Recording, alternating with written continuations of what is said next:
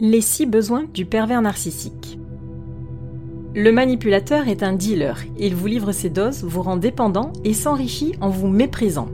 Citation attribuée à un certain J.L.D. Toujours plus loin, toujours plus sournois. Le pervers narcissique en est une parfaite définition. Il en veut toujours plus et frappe toujours plus fort ses victimes. Ses stratégies et ses stratagèmes, sa perversion pathologique et sa manipulation sont sournoises. Ce pervers, souvent décrit comme si complexe, se suffit-il à lui-même Ou n'a-t-il pas besoin de l'autre pour sévir? Voici les principaux besoins d'un pervers narcissique. Cette réflexion est tirée d'un article du site internet www.pervers-narcissique.com, dirigé par Pascal Cauder, psychanalyste et psychologue clinicien, co-auteur de l'ouvrage de référence la manipulation affective dans le couple, faire face à un pervers narcissique. Depuis plus de 30 ans, Pascal Couder et son équipe de thérapeutes spécialistes des questions autour de la manipulation sentimentale prennent en charge les victimes de PN francophones partout dans le monde grâce à la vidéoconsultation. Rendez-vous sur pervers-narcissique.com pour accéder gratuitement à une multitude de ressources précieuses. Le besoin d'une victime. Rappelons tout d'abord la définition d'un pervers narcissique. Le pervers narcissique est un individu atteint d'un trouble de la personnalité, d'une psychopathologie si complexe qu'elle est difficile à identifier tant elle est dissimulée par la séduction et la manipulation. Elle se manifeste sous plusieurs aspects, notamment par le biais de mécanismes de manipulation mentale, destructrices pour les victimes de ces pervers. Le premier besoin du pervers narcissique paraît donc dichotomique au premier abord. Lui, qui détruit, humilie, paraît si puissant, si intouchable. Et pourtant, le pervers narcissique a besoin d'une victime pour pouvoir sévir, tout comme le cuisinier a besoin d'aliments pour cuisiner. En effet, le pervers manipulateur a besoin d'une victime pour exister. Il s'en sert pour assouvir son emprise, sa destruction, ses pulsions. D'ailleurs, il n'éprouve aucun respect pour les autres, aucun affect. Il ne les considère que comme des objets utiles à ses besoins. Ce besoin d'une victime sert à se nourrir de ses émotions et jouir de la souffrance de celle qu'il a manipulée, trompée, usée. Il absorbe son énergie vitale, son essence, ce qu'elle est profondément. Il prend à la victime ce qu'elle est et la laisse dépourvue d'énergie. On peut l'assimiler à un vampire émotionnel. Il a à travers sa victime pour objectif primaire d'obtenir un bénéfice pour sa propre personne.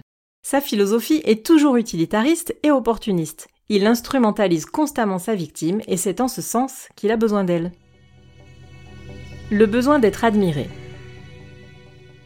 Le pervers narcissique a un besoin inflexible d'être admiré. C'est une quête excessive et constante d'évolution sous les projecteurs. Il choisit et provoque les situations où il sait qu'il sera admiré. Le pervers polymorphe a pour besoin de capter toute l'attention et la reconnaissance possible par les autres, qu'il considère par ailleurs comme de simples faire-valoir. Le besoin d'être au centre de l'attention. Le besoin d'être au centre de l'attention s'additionne au besoin d'être admiré. En effet, c'est un de ses points d'intérêt primordiaux. Il lui faut donc des admirateurs. Le pervers polymorphe souhaite être le seul et unique point d'intérêt. Et le pire, c'est qu'il y arrive. Il met en place des stratagèmes fins et sournois afin que tout tourne autour de lui, ne se pense qu'en fonction de lui, et ne parle que de lui, même quand il n'est pas là. Que la société entière et ses victimes en particulier reportent toute leur attention sur lui. C'est ainsi que pour les victimes, il leur arrive d'agir comme s'il était là dans les moindres instants. Ça se traduit par, par exemple, aller acheter une robe et choisir de ne pas l'acheter parce qu'on pense que ça ne lui ferait pas plaisir ou qu'il risquerait de faire une crise. Le pervers narcissique est manipulateur, il trouble sa victime au point de pénétrer dans son esprit et d'influer sur son libre arbitre. C'est ainsi qu'il accapare toute l'attention. Le besoin de reconnaissance.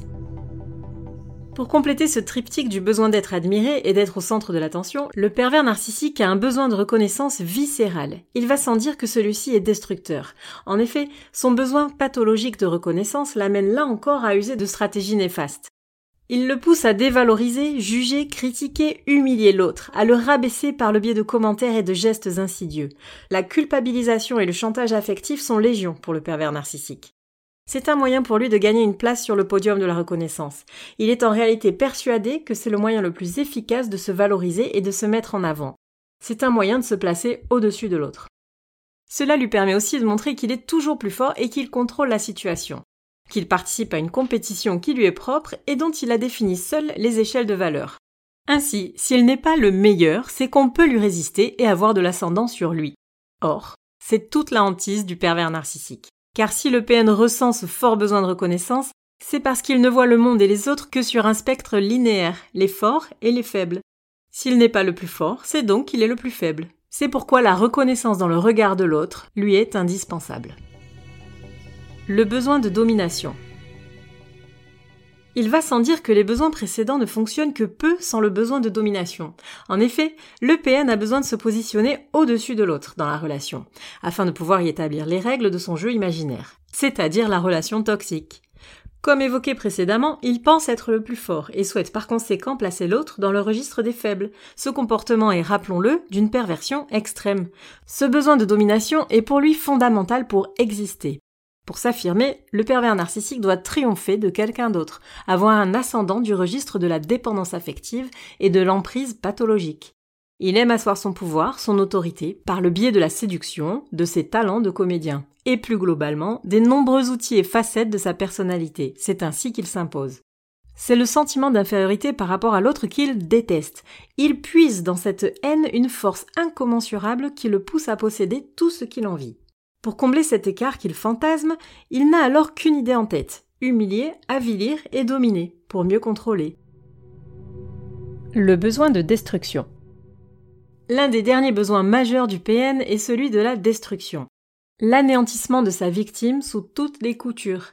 C'est par le processus de manipulation qu'il arrive à vider sa proie de son énergie vitale. Sous emprise, il la manipule alors à sa guise et peut entamer la dernière phase du processus destructeur. En réduisant à néant ce qui est beau chez l'autre, sa gentillesse, son charisme, sa confiance, son estime de soi, il se maintient dans la croyance qu'il est le meilleur. En s'élevant par rapport aux autres, il gagne quelques places imaginaires. Il cherche à s'approprier ce que l'autre a et n'a pas pour mieux le détruire et automatiquement être au-dessus. Comme nous l'avons vu précédemment, il dévalorise l'autre pour se valoriser lui-même. C'est une perception de la réalité totalement subjective, voire délirante, vue de l'extérieur. En réalité, c'est même un moyen de se sentir exister. Le pervers manipulateur retire une jouissance extrême, quasi vitale, à voir l'autre souffrir. En effet, il prend un plaisir immense à maintenir le doute chez sa victime, à l'humilier, à la culpabiliser. La voir se détruire, parfois même détruire sa propre vie, constitue une véritable raison d'être. Sa victime n'est pour lui qu'un objet de jeu et de jouissance. Elle est donc une nécessité sans qui ses pires fantasmes ne sauraient se réaliser. Les besoins du pervers narcissique sont comblés par l'autre, souvent la victime de son jeu pervers. Sans cette attention, cette reconnaissance et cette emprise, il serait anéanti, il n'aurait aucun moyen de pression. Puisque le pervers narcissique se nourrit de la substance de ses victimes, alors la meilleure solution reste encore de lui couper les vivres. Une thérapie est un moyen majeur de sortir d'une relation toxique, de guérir, de se reconstruire et de redevenir maître de sa vie. Pensez à la téléconsultation psychologique en ligne, c'est une ressource disponible et facile pour consulter un psy. En étant conscient de ses atouts comme de ses failles et de ses blessures, on devient maître de soi. Quiconque est maître de soi n'a plus de maître dans sa vie, comme nous l'enseigne Lao Tzu.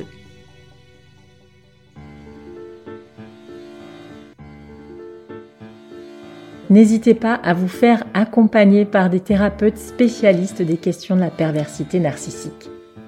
Rendez-vous sur www.pervers-narcissique.com et trouvez-y de nombreux conseils sur comment gérer la séparation, comment gérer l'après, la reconstruction et vous pourrez également rentrer en contact avec un membre de l'équipe. Ne restez pas seul. Merci d'avoir écouté ce podcast. Rendez-vous très prochainement pour un nouvel épisode. N'hésitez pas à vous abonner pour ne rien manquer des prochaines publications. À très bientôt.